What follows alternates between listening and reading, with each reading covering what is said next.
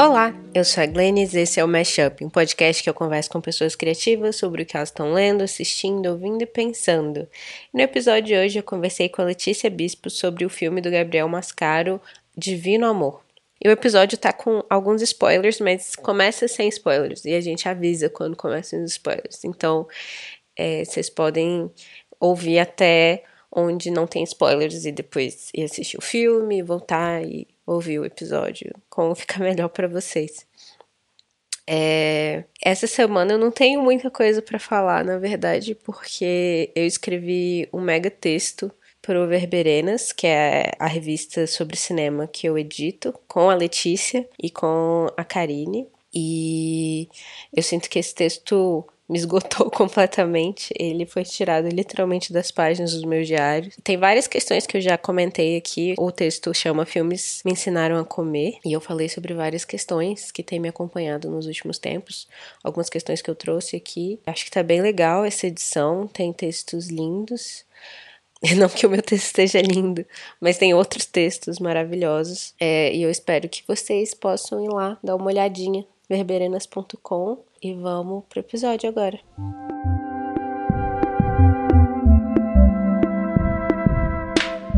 E aqui hoje no Mashup a gente tá com a Letícia Bispo. Ela é minha colega lá no Verberenas, ela é editora comigo. É, então ela é crítica de cinema, pesquisadora e cineasta. Fala oi, Leti. Oi, pessoal. E continuando, né, a nossa é, nosso novo formato. É, é, esse foi um filme que, na verdade, nós meio que escolhemos juntas antes de assistir, né? Falar sobre ele. É, a gente estava bem animada para ver o, o, Divino Amor do Gabriel Mascaro. E a gente falou: ai, vamos sair para assistir, depois a gente grava episódios do Mashup sobre ele. E aqui estamos, né? A gente assistiu ontem à noite. A gente até ficou na dúvida se a gente gravava mesmo, porque o filme deixou a gente com é, ele não deu respostas prontas, né? Então a gente pensou talvez a gente precise de mais tempo para digerir. Mas aí a gente achou que talvez fosse interessante também fazer um episódio nesse momento mesmo, sem ter muitas certezas ainda, porque o próprio filme não traz tantas certezas assim, né? O que você acha, Leti? Sim. É, acho que sempre tem dois tipos de leitura que a gente pode fazer sobre o filme, né? Uma leitura mais é, espontânea, tipo essa que eu acho que a gente vai fazer hoje porque, principalmente esse filme, que é muito de sensações, assim, né? Desperta muitos sentimentos e não tem ideias prontas. Aí a gente poderia também ficar pesquisando, conversando, digredindo sobre o filme para poder tentar chegar a uma conclusão, mas acho que não é isso que a gente vai fazer hoje. Sim, exato. É por aí que a gente vai. e tudo bem, né? Sim, tudo bem. É, a gente estava falando esses dias, né? Estávamos conversando, nós três, as editoras do Verbereno, sobre, sobre o Democracia em Vertigem. E a gente estava falando também sobre textos que não chegam a conclusões. E como a nossa conversa não estava chegando muito a uma conclusão. E como a gente gosta disso, né? De como é, é, existe algo de muito interessante, de muito rico em discussões que não terminam, que tem espaço para múltiplas interpretações. É, eu achei o filme bastante rico nesse sentido. Então, vou explicar mais ou menos do que se trata, é, antes de a gente começar a conversar mais a fundo sobre ele. Então, o filme se passa em 2027, é um, um futuro recente no Brasil, em que não existe mais carnaval, agora a maior festa do país é tipo uma rave evangélica. A droga é a oração. É a festa do amor divino, não é? É a festa do amor divino. E a gente segue a história da Joana, que é a protagonista interpretada pela Dira Paz. E ela é uma funcionária pública que ela trabalha num cartório e ela lida com pessoas que estão tentando se divorciar. E ela usa essa influência, né, que ela tem para tentar fazer com que os casais não se separem esse ato dela, né, ela vê como uma forma de servir a Deus e ela espera que em retorno ela consiga engravidar do marido dela que tem um problema de fertilidade. É, é isso, boa sinopse. eu acho que esse sem dar muitos spoilers, né? É, eu acho que em algum momento do, do, episódio a gente pode falar, a partir daqui vai ter spoilers. E aí, quem tiver interessado em assistir, pode parar e depois volta e tal. Então, acho que para começar falando desse filme, eu gostaria de falar daquilo que a gente estava falando ontem, que é como ele parece que vai ser uma coisa e acaba sendo outra, né? Parece pelos trailers é, que vai ser uma distopia, talvez até uma distopia clássica, daquele jeito de vamos imaginar este mundo no qual as pessoas evangélicas tomaram conta do Estado brasileiro, e aí vamos ilustrar cada uma dessas influências na vida das pessoas. Assim, um filme basicamente ilustrativo, né? E ele não é isso, né? Depois ele foca bem no drama daquela personagem, claro que naquele mundo lá, mas eu saí pensando que é um filme muito de personagem. Depois eu vi o Gabriel Mascaro falando que escreveu o papel para Dira Paz. Ele escreveu o papel para ela porque ele achava que ela era uma atriz que se entregava de uma forma, é, inclusive sem preconceitos por exemplo, que poderia ter sido um, um, risco também desse filme. Um filme arriscado, talvez estivesse caindo numa leitura muito preconceituosa ou muito, assim, uma leitura de julgamento, talvez, né, daquela religião. Eu acho que o filme consegue muito elegantemente fugir disso, assim. Sim, eu senti que ele poderia ser visto como uma distopia ou uma utopia, dependendo de onde você tá vindo, né? De qual lugar que você ocupa como espectador. Para mim foi uma distopia, mas eu sinto que se ele for assistido por uma pessoa evangélica, ele pode parecer utópico, assim. E eu acho que ele evita esse olhar de julgamento. Sim, na verdade as coisas não parecem tão ruins, né? eu tava pensando nisso, assim. É, poxa, a sociedade parece até bem estável no filme. Eu acho que estável até demais. Rola até uma melancolia. Tem um clima melancólico durante todo o filme.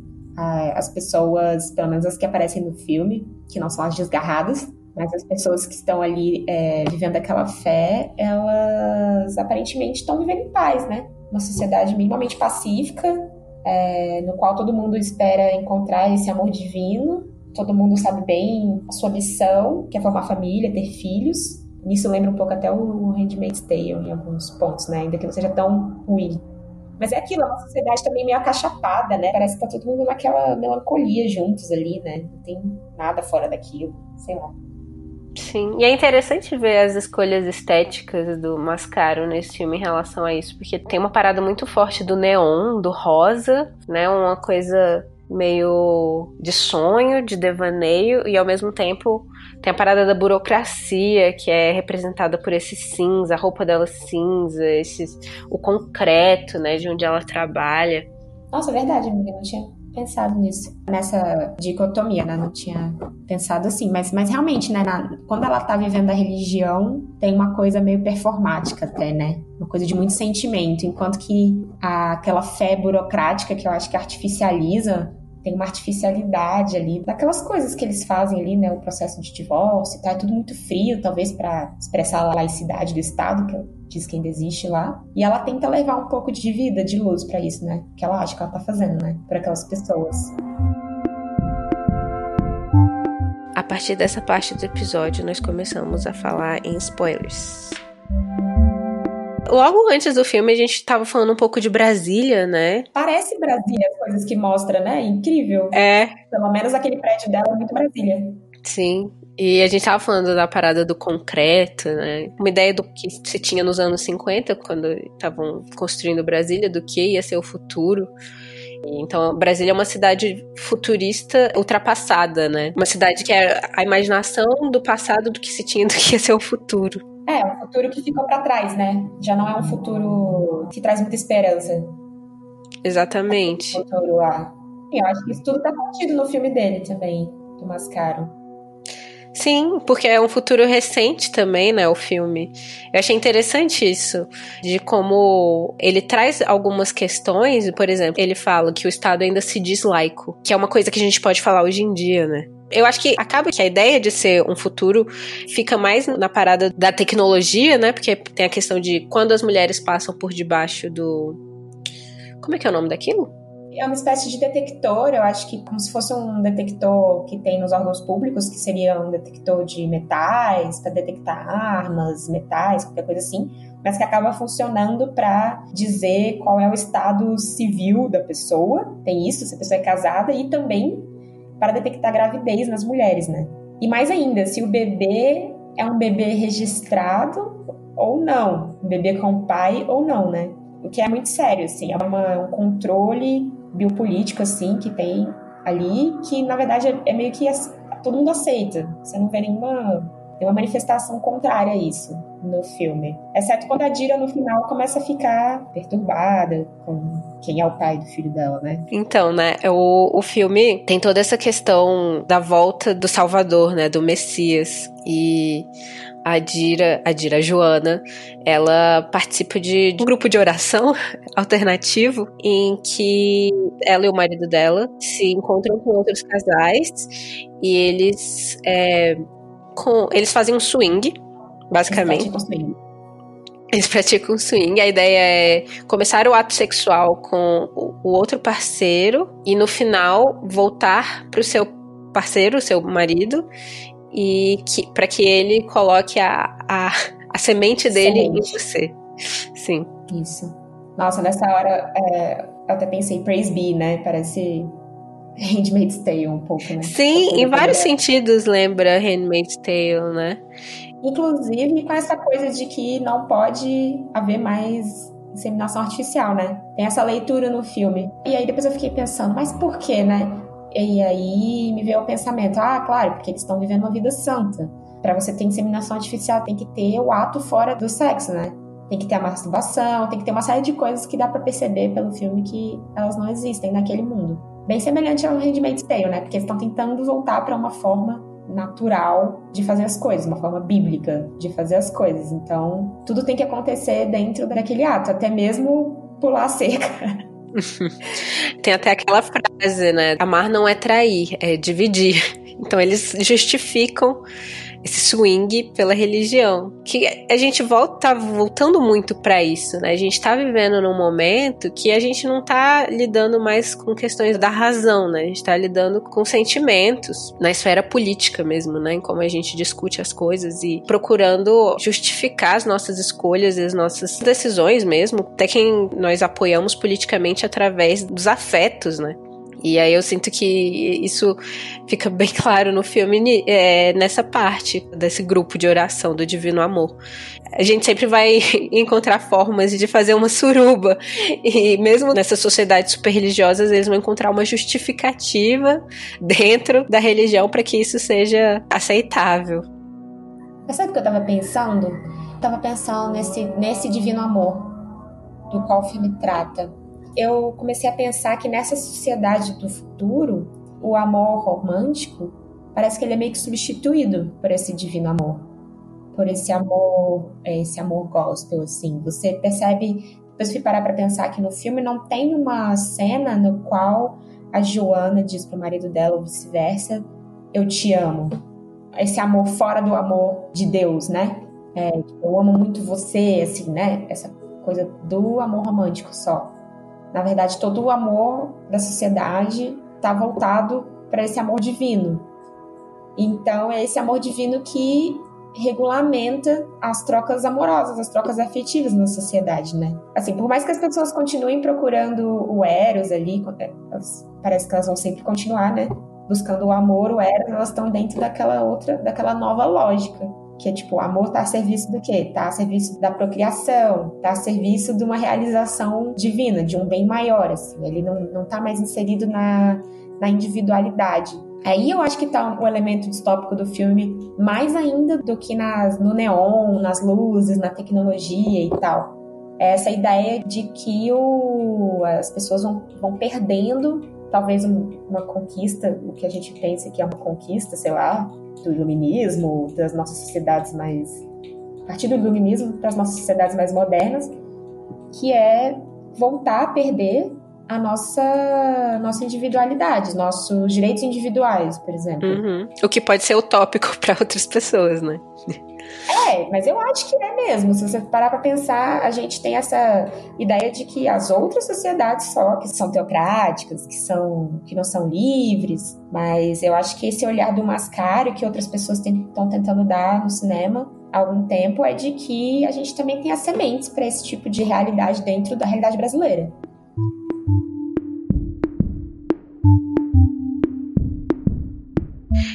Teve alguma coisa que você falou que me lembrou uma citação do filme. Eu acho que é a, a mestra do Círculo de Orações do Divino Amor. Não sei se é ela ou se é o pastor do drive-thru, na real.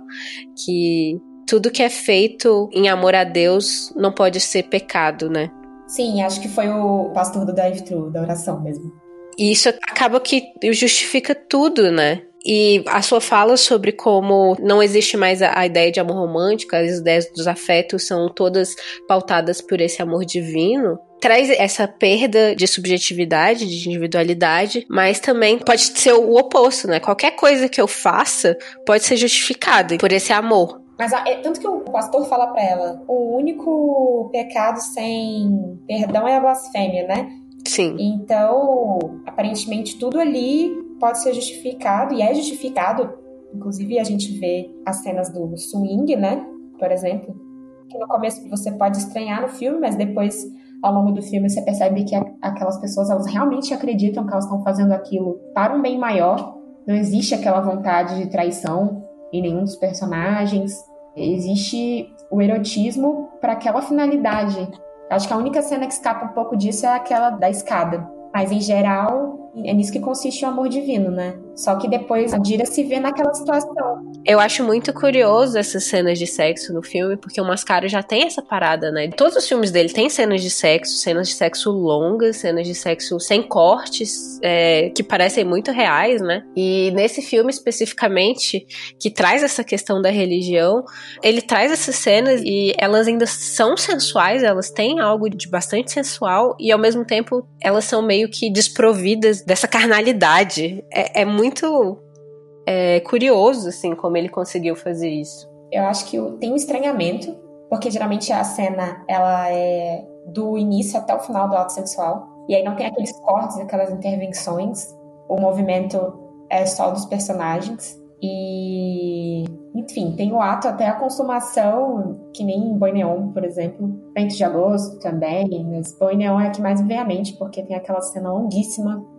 do casarré com a, com a mulher grávida. E aí é isso, né? Por exemplo, você viu uma sensualidade, assim. Eu, eu acho que isso tira um pouco a sensualidade. Eu acho que a sensualidade da cena não vem tanto dos corpos ali, vem da performatividade do divino amor ali. Uhum. Eles jogam fumaça em tudo, eles ficam naquela luz neon rosada, de sonho, sabe? Aquela coisa que eles tentam dar um, um ar ritualístico. E acho que isso traz a sensualidade, mas o ato sexual em si, ele é tipo. Não sei, eles são humanos demasiado humanos ali. Eles são pessoas se rendendo à carne, tipo animais, sei lá, como qualquer um, só que com aquela desculpa do divino amor, aquela motivação pro Eros lá que eles estão explorando naquele momento. Mas eu acho que é justamente isso que me deixou um pouco chocada, tipo. Porque, assim, os corpos são, tipo, animalescos quase, né? Nesses movimentos. A gente até conversou sobre isso também, como essa distância da câmera, né? Essa, ver o ato sexual a uma certa distância torna a coisa bem menos humana e bem mais. bem menos sensual e bem mais, mais animalesca, né? Mas ainda assim eu senti essa sensualidade e eu acho que vem justamente disso que você falou, dessa, dessa transcendência divina. E eu não, não me relaciono, né, com esse sentimento por Deus, porque, tipo, eu sou ateia barra agnóstica. Então, tipo, eu não compartilho desse sentimento, mas ao mesmo tempo eu senti essa sensualidade. Foi muito curioso, assim, para mim. Então, tipo, realmente é um filme que eu sinto que ele consegue fazer o espectador sentir essa empatia por uma perspectiva diferente da dele. Mesmo que parta de um lugar de discordância, assim, né? De, ele, ele encontra essa, essa humanidade que a gente compartilha. Sim, a partir de um momento a gente entende que a personagem da Dira Paz ela começa a ficar deslocada justamente porque aquela ideia que ela tem do divino amor, ela não é artificial, por mais que ela pareça dentro de uma sociedade meio artificializada, mas ela não é artificial para ela. Ela realmente acredita nessa transcendência. Ela tem a fé, que nem ela, ela fala depois, ela até joga na casa do marido dela então, eu acho que o filme ele tem muito sucesso nisso. Ela fala várias vezes, né? Será que meu pecado é amar demais? E como o fato de que ela realmente acreditou naquilo tudo acabou deslocando ela daquela sociedade. Porque no, no final ela engravida de maneira misteriosa Aí o filme dá aquela guinada um pouco fantástica ali, né? E ela não acredita em nenhum momento que ela tenha pecado, embora as pessoas tentem, tentem falar para ela que o pastor fala para ela que ela pecou, o marido dela acaba abandonando ela, mas não, ela acredita piamente né, que aquilo é uma resposta de Deus, é uma resposta divina, e naquilo ela se desloca, né? O que é interessante. Ela transcende aquela sociedade, eu acho. Não sei, será que eu viajei muito?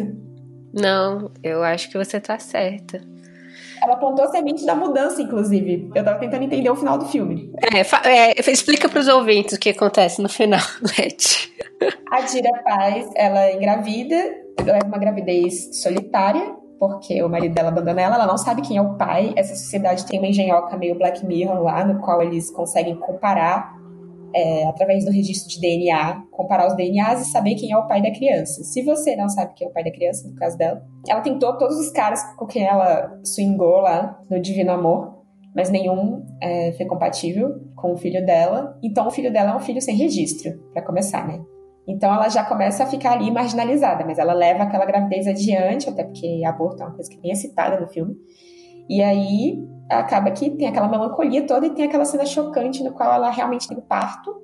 Só que é um parto cesariana e é um momento assim que eu tô pensando até agora de por que, que ele mostrou aquilo daquele jeito.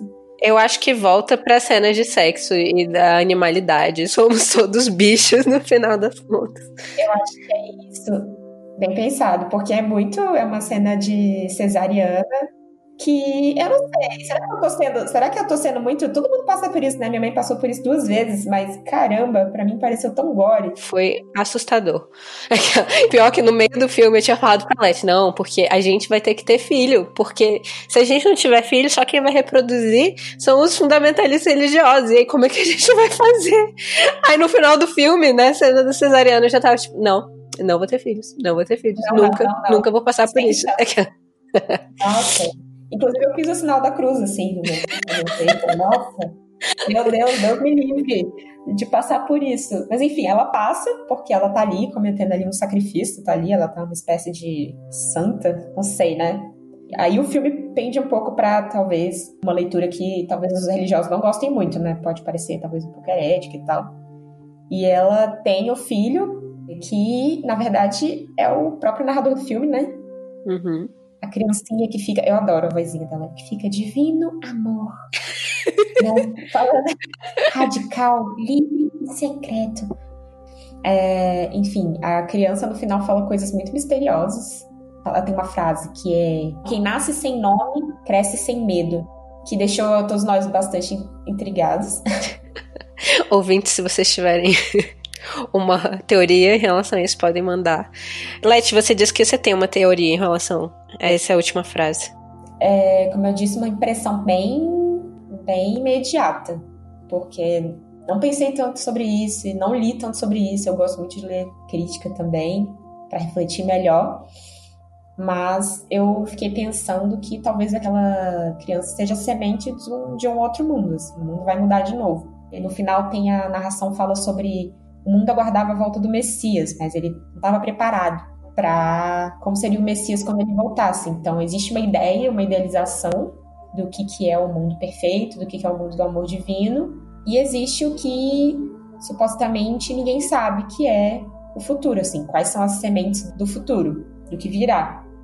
Então, por mais que seja essa as, as sementes que a gente está vendo agora, talvez resultem em um mundo vagamente parecido ali, talvez, com o do amor divino, no sentido do controle religioso sobre a vida das pessoas, a influência religiosa também. Eu acho que existem sementes para outro mundo, assim, é, inclusive criadas dentro daquela lógica do amor divino, porque as crianças que não têm pai, que são bastardas, que eles falam, né? Elas são meio que excluídas daquela sociedade. Tem uma cena do filme que mostra que elas estão num, num lar de crianças abandonadas que na verdade é um lar de crianças bastardas, porque elas não crescem dentro do seio da família, dentro daquela lógica. É isso que acontece. Ou você nasce dentro do seio da família, ou você vai crescer marginalizado. E a Dira Paz toma a decisão de criar o filho dela, porque ela acredita que o filho dela é um milagre. Então ela vai criar o filho dela, mas o filho dela não tem nome, porque ele não tem registro. Então ele é um marginalizado, mas ela vai cuidar dele, assim. Eu acho que tem tanto uma analogia, uma comparação aí da grande maioria das mulheres brasileiras que são mães solteiras, em algum momento da vida, às vezes nem, nem o tempo todo, né? Mas porventura muitas crianças são abandonadas e criadas sem registro. Tem, eu já vi números que vão de 5 a 6 milhões, embora não tenha aqui um, um dado mais preciso sobre isso. É, mas muitas crianças sem registro do pai no país que está fazendo crescer cada vez mais esse, esse discurso, né? Da família, da família tradicional brasileira e tal, sendo que as famílias brasileiras não são essa família tradicional, né? Uhum. Então eu acho que o filme flerta um pouco assim com essa ideia e com a ideia de que não adianta, assim, essas pessoas vão continuar existindo e talvez elas sejam semente para um, um, mundo novo, para um mundo pós-divino amor, assim. Não sei, essa foi a minha leitura no final. Aquela criancinha é uma criancinha meio. Ela é o Messias, mas ela pode ser meio anticristo também. a gente ficou até brincando, né? Pode ser o Black Phillip, pode ser o bode. Mas não no sentido de que ela representa o mal, e sim no sentido de que ela representa a mudança. Caramba. Talvez. Gostei muito da sua teoria. Achei muito boa, achei excelente. Não tinha pensado nisso. Enfim, filmaço, né? Filmaço, cara. Eu, eu coloquei no Letterboxd ontem sem uma nota, porque eu ainda não sabia o que colocar, mas eu tô cada vez mais convencida que ele é genial, assim, genial. Eu acho que para um filme que tem uma estética tão clean, é, na verdade ele não é badalado como o trailer faz parecer, é um filme bem contido, bem calmo, contido, sem muitos picos assim.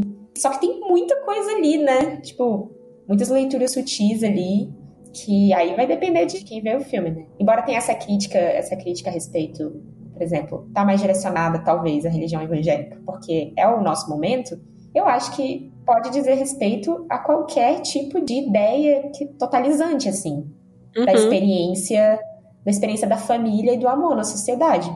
Pode essa é religião hoje, mas poderia ser outra. Não acho que é só a religião evangélica, isso não é uma exclusividade. É porque são religiões, a evangélica especificamente, e outras vertentes do cristianismo que tem essa ideia de que tem que dominar o mundo, né? Tem que levar a palavra de Deus para o máximo de pessoas possíveis e convertê-las. Sim, a ideia da evangelização mesmo. Mas é engraçado, né? Porque eu acho que as pessoas têm medo dessa possibilidade de que a fé se torne muito imiscuída dentro do Estado, porque isso pode gerar, enfim, todo tipo de situação totalizante, autoritária. Mas no filme a leitura disso ela é meio melancólica até. A fé vira uma coisa burocrática. Sim. Né?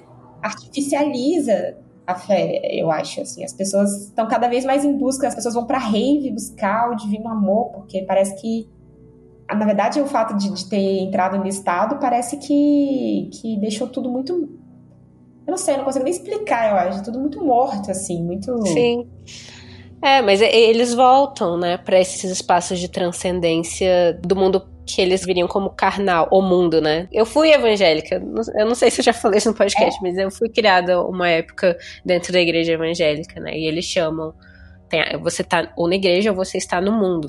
Mas tem várias coisas, né, que eles trazem do mundo para a igreja para que ela se torne mais atraente de certa forma. Então, tipo, a gente já vê, é. lá, o funk evangélico, a rave evangélica, a, é. a suruba evangélica.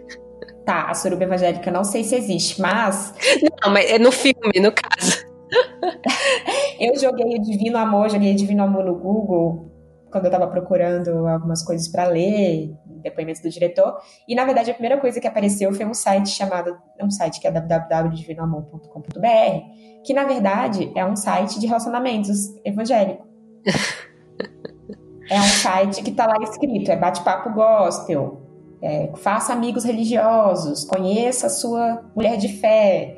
Enfim, essas coisas já são uma realidade. Aí o diretor ele deu um espaço ali para uma, uma abertura da imaginação dele é, para um mundo no qual isso tivesse aquele exagero. Sim, isso me lembra uma coisa que eu ouvi o Gabriel Mascaro falando em alguma entrevista sobre o Boi Neon, né? Porque o Boi Neon ele traz questões de gênero, mas ele não traz a inversão dos papéis de gênero, né? Ele traz uma. A palavra que o Gabriel Mascaro usou foi dilatação dos papéis de gênero. Então, incluir mais coisas. E eu sinto que ele fez isso também no filme. É uma dilatação de coisas que já existem, assim, um passo a mais. Nossa, que incrível. Muito interessante. É, realmente, porque eu acho que a gente muitas vezes olha para algumas realidades, como por exemplo a realidade do, do Berneon ou a realidade do Divino Amor, e de acordo com aquela leitura que ele coloca ali, ou daquele exagero, dessa dilatação, a gente acha, nossa, isso aí é uma coisa meio fantástica, meio. Mas na verdade é uma coisa muito próxima da realidade, né? Mas é isso, né? Essas distopias, o horror também. Os filmes de horror que mais assustam, eu acho, são aqueles que conseguem tocar nos nossos medos mais profundos que existem de verdade, assim, né? Tipo, eu acho que o, sei lá, o, o Corra, né, do, do Jordan Peele e o Us também, só porque eles trazem uma realidade meio fantasiosa e fantástica, não quer dizer que a fonte de que eles estão bebendo desse medo não, não tá muito ancorada na realidade. Ah, é verdade, verdade. Mas você tá querendo dizer que o filme é meio de terror? Não! Eu tô dizendo que, tipo, distopias e o horror e o medo, assim, eu acho que os mais bem-sucedidos são essa ideia de tirar coisas da realidade mesmo, que não estão distantes de nós. Não são escapismo, né? Não são, tipo, coisas totalmente inventadas. Esse é o primeiro filme do Mascaro que eu sinto alguma coisa de gênero ali. Uhum dá Sim. uma flertada. Com a ficção científica. É, não exatamente horror, mas é a ficção científica, aí tem aqueles momentos meio gore. Sabe o que eu pensei agora? Aquele nascimento lá, é como se a criança fosse o alien. eu não sei, assim, é como se a criança, sabe? É, é meio gore porque tem todo aquele sangue, aquela dificuldade pra criança nascer, não sei. Ele, eu acho que é o filme mais de gênero, talvez, dele. Sim, também acho. Sci-fi, neon. Sci-fi neon. Tudo, é tudo do, do máscara neon. Sim, a estética dele. Estética. Sério, a estética desse filme ela é maravilhosa. É incrível. Eu, sim. eu acho que tem zero defeitos. Eu já achava no trailer, sou suspeita, mas realmente eu gostei muito. Eu acho que foi um jeito. Eu, eu vi um comentário dele falando que ele tinha esse desafio de criar uma realidade imagética de uma religião que não é imagética, né? Uhum.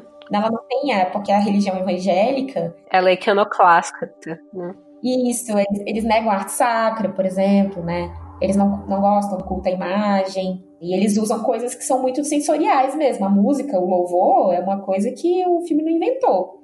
É isso mesmo, assim. A expressão deles é muito mais ligada à música. Essas coisas que são mais sensoriais, que não, não passam pela imagem, necessariamente. Então. Sim. E ele conseguiu. Acho que construir. Não, ele conseguiu. Eu acho que. Perfeitamente. Inclusive me lembrou a cena do Mate-me, por favor, da igreja evangélica jovem funk. Sim, conversa muito. Amo. Nossa, eu lembrei também, claro. Que a menina começa a cantar Vem, Jesus. é muito bom. E é também uma forma, uma outra uma, uma, outra realidade que é dessa apropriação que você falou, né? Das coisas que são do mundo para levar as pessoas para o amor divino, para a fé, né? Em direção à fé. Quer usar funk, quer usar a rave. A suruba. Tô zoando. A suruba em última instância. Mas, é, e, e, o que, que você achou? Você acha que aquela suruba era secreta? Porque mais pro final do filme eu fiquei com essa sensação. Eu, eita, eu acho que o amor divino não é praticado por toda a sociedade, não. Não, é, eu acho que é uma coisa bem alternativa, assim. Fiquei com essa impressão no final.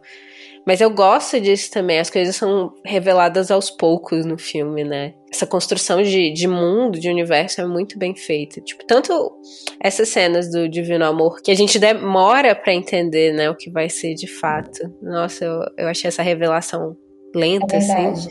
Que primeiro aparece eles no círculo de oração, aí depois aparece eles lavando os novos convertidos, né? Pelados. A gente fica, ah, ok, tudo bem. Aí depois aparece de novo eles com outro casal, e aí finalmente o que acontece, né? O ato sexual. Sim. E tem um ritmo muito, Sim, é muito bem, bem construído. E aí eu sinto que essa parada do Divino Amor também é assim. Primeiro, parece um círculo de oração normal, que é uma coisa que a gente já tá acostumada hoje em dia, né? Então, primeiro parece uma coisa que pode ser muito bem que várias pessoas participem. Depois a gente vai tendo mais um, uma sensação de que é uma seita, uma coisa mais, mais específica. Pois é, mas ele também não explica muito isso, né? Deixa em aberto. Para mim, ela já não, ela, a Joana já não era uma pessoa muito ortodoxa, apesar dela ser uma pessoa de muita fé. Mas o que acontecia ali no Divino Amor não parecia uma coisa muito escancarada. Sim. Não, parecia uma coisa daquele grupo que tinha arranjado alguma maneira de explicar aquilo que eles estavam tentando fazer através da fé e através do bem maior, do bem final que seria ter um filho. Eu acho que é, as impressões finais é que não tem impressões finais para esse filme. Eu acho que é um filme que precisa muito ser discutido, precisa ser assistido primeiro. Ouvintes, se vocês ouviram até aqui, mas não assistiram ainda, vão assistir. Esse filme é incrível. É um filme que precisa ser assistido e precisa ser discutido. E eu acho que ele cresce com, com a discussão. Com a discussão e com o tempo, né? Com o tempo, exatamente. Eu pensei nesse filme, a mesma coisa que eu tava refletindo sobre o filme da Petra Costa, o Democracia em Vertigem, que tá todo mundo discutindo bastante ultimamente, que é o seguinte: são filmes que, independentemente, eu acho que se as pessoas gostaram ou não gostaram, viram erros ou viram acertos, mas são filmes ousados na tentativa de pensar o mundo uhum. de hoje, assim, um futuro muito imediato. E tem um risco nisso. Na verdade, as pessoas estão tentando entender uma coisa que ainda está acontecendo. Então, eu acho que por isso que esses filmes vão, eles vão se revelar melhor à luz do tempo. Daqui a um ano, esses filmes podem ter sido uma predição acertada ou não. E por aí vai, né? Dialogar mais ou não com a sociedade que a gente está construindo nesse momento, que vai ser a sociedade do futuro. Então, eu acho que isso é um mérito dos dois filmes. Eu gosto mais do do Mascaro, porque eu acho que ele é mais ousado. Sim. Nesse sentido, mas também é uma ousadia que a ficção permite mais do que o documentário, que está lidando com, com imagens que surgem a partir da, da realidade, muito mais diretamente, né, do que o, você pensar em gêneros, né, do que a ficção. Mas é isso, para mim eu também acho que todo mundo deveria assistir e daqui a um ano, quem sabe, a gente reassiste. Sim. E a gente pode dividir as impressões sobre, sobre o filme à luz do, do Brasil que tá nascendo ainda. Ai, meu Deus. tá bom. É isso. E, para finalizar, essa é a sua segunda participação. Não, essa é a sua terceira participação no programa. Porque você, Eu gente... participei no Festival de Brasília. É, também. a gente conversou. E a minha pergunta final agora é: você tem algum ritual para quando você vai escrever, quando você vai escrever roteiro, você vai escrever uma crítica, você tem algum, algum processo criativo assim que você faz ou não? ah, eu não sei se tem um ritual muito demarcado, mas em geral, enquanto as ideias vão nascendo, muitas vezes eu eu vou escrevendo elas da maneira que elas nascem e nem sempre essa escrita ela é inteligível. Uhum. Talvez para outras pessoas, entendeu? Uhum. Enquanto eu estou nesse processo de escrever, eu vou escrevendo palavras, ideias-chave, frases que me vêm, uma linha de um diálogo, uma música que me lembra. Tipo uma colagem. É uma colagem mesmo. É realmente, é um trabalho, acho que, de colagem. Quando eu estava fazendo o Sal dos Olhos, eu parti muito espinha dorsal para mim no começo da, da, escrita do roteiro foi muito o trecho da música dos Racionais, né? Uhum. O início de Jesus Chorou. Foi aquilo. Aí foi, foi nascendo a partir daquilo. Como? É só, sei lá, só minha mente entende, assim, né? Eu acho que uma coisa legal do processo criativo é justamente isso. Quando a gente deixa a nossa mente se soltar. E eu tenho muita dificuldade para isso, na verdade. Mas eu vejo que eu acho que daí nascem as, as coisas mais, mais sinceras, mais autênticas mesmo. Uhum.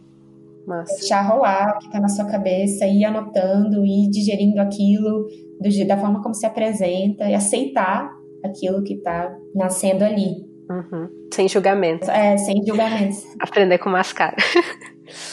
Nossa, eu acho que ele tem muito a ensinar. Gosto Sim. muito do cinema dele. Eu achei curioso que você trouxe uma ideia de várias referências, né? Essa parada da colagem.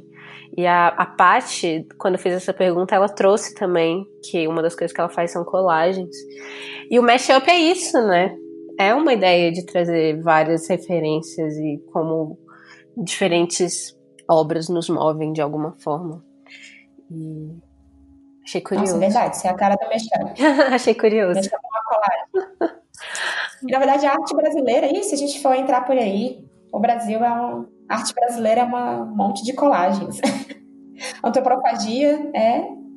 Everything is a remix. eu acredito muito nisso. Sim, eu também. É, antes de a gente terminar, você quer deixar onde as pessoas te encontram? Bom, eu sou uma pessoa péssima em me autopromover, a gente vem conversando sobre isso. Mas então eu vou promover, vou exaltar aqui o Verberenas, novamente, relembrando que o Verberenas é o nosso site nosso é, sobre cinema, nosso amorzinho, nosso site sobre cinema e diálogos audiovisuais. A gente acabou de lançar é, o início da, da quarta edição do formato revista que nós temos feito ultimamente. Essa quarta edição tem textos muito legais, inclusive o texto da Glennis, sobre filmes que me ensinaram a comer. Uhum. Esse é o título. Filmes me, me ensinaram a comer. Me ensinaram a comer. Que, enfim, texto muito bom. Tem um texto muito bom sobre o filme da Sofia é, Pinheiro e da Patrícia. Ah, esqueci o sobrenome dela. Vacilei agora. É Patrícia Ichapi Pará é, Ferreira. Isso, um diálogo muito bonito entre as duas diretoras. Tem um texto também da Manu Andrade e um da Luísa Menezes. Uhum. Mas em breve terão novos textos. Sim. Então, quem quiser acompanhar, eu sei que a mídia escrita parece meio ultrapassada, mas não, pessoal, ela ainda tem muito a oferecer. Nós acreditamos nela. Sim. Então, é, o Verberianas tenta fazer esses diálogos aí de forma rica, com mulheres incríveis, sempre com mulheres. E, não sei, eu tenho um Twitter no qual eu falo várias besteiras. Letúcia B. Talvez você possa deixar escrito. Sim, vou deixar. Depois aí embaixo. Vou colocar também um link pro filme da Leti, O Sal dos Olhos, que é um curta-metragem que eu trabalhei, inclusive. Vou colocar na descrição. Ah, perfeito. Então, Leti, muito obrigada pela sua presença. Adorei a conversa. E até a próxima. Foi muito bom. Obrigada, espero estar de volta em breve. E beijo, gente. Até o próximo episódio.